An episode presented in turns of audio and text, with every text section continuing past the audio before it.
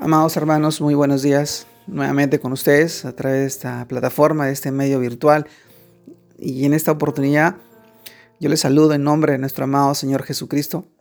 Y quisiera poder compartirles esta porción de la palabra, que esta vez la encontramos en el libro de Mateo capítulo 19. Y dice así, entonces vino uno y le dijo, Maestro bueno, ¿qué bien haré para tener la vida eterna? Él le dijo, ¿por qué me llamas bueno? Ninguno hay bueno sino uno, Dios. Mas si quieres entrar en la vida, guarda los mandamientos, le dijo. ¿Cuáles? Y Jesús dijo, no matarás, no adulterarás, no hurtarás, no dirás falso testimonio, honra a tu padre y a tu madre, llamarás a tu prójimo como a ti mismo. El joven le dijo, todo esto lo he guardado desde mi juventud. ¿Qué más me falta? Jesús le dijo, si quieres ser perfecto, anda, vende lo que tienes y dalo a los pobres, y tendrás tesoro en el cielo. Y ven y sígueme. Oyendo el joven esta palabra, se fue triste, porque tenía muchas posesiones. Perfecta obediencia. Amados hermanos, la perfecta obediencia a la ley concedería vida. El hombre que haga estas cosas vivirá por ellas. Así nos los expresa y nos lo revela Romanos capítulo 10, versículo 5. Sin embargo, ningún hombre puede cumplir la ley en su totalidad o en sus demandas de integridad moral debido a la naturaleza de pecado que heredamos de Adán, naturaleza caída. Nuevamente Romanos capítulo 3 versículos 10 y 12 así nos los muestra. Jesús no vino a abolir la ley, sino a cumplirla. A, y aprovecha la ley, como en el caso de este joven, para escudriñar nuestra conciencia, a fin de revelar el pecado que mora en nosotros y la imposibilidad de ser justificados por medio de hacer las obras que demanda la ley. Por esto, el Señor Jesús le menciona los mandamientos que tienen que ver con nuestro trato hacia los demás.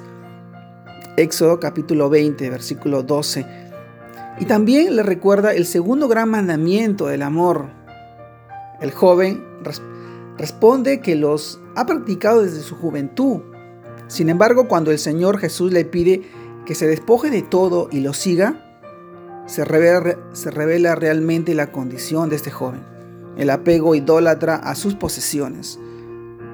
Mateo capítulo 6, versículo 24. Así que realmente no amaba más a Dios que a sus riquezas, si no amaba, si no, no amaba a Dios. ¿Cómo podía amar a los demás? Se nota su infracción al décimo y al mayor mandamiento. Éxodo capítulo 20, versículo 17. Pero gracias a Dios por Cristo que con su muerte pagó nuestra deuda derivada de nuestro incumplimiento a las justas demandas de la ley. Y nos ha dado de su favor inmerecido para que seamos declarados justos delante de Dios y podamos tener una obediencia perfecta por su gracia, porque el Señor inició una obra que va perfeccionando en nosotros. Filipenses capítulo 1 versículo 6. Esta es una verdad. Hasta que todos lleguemos a la unidad de la fe y del conocimiento pleno del Hijo de Dios, a la condición de un hombre maduro, a la medida y la estatura de la plenitud de Cristo Jesús. Efesios capítulo 4, versículo 13. Esta es una verdad.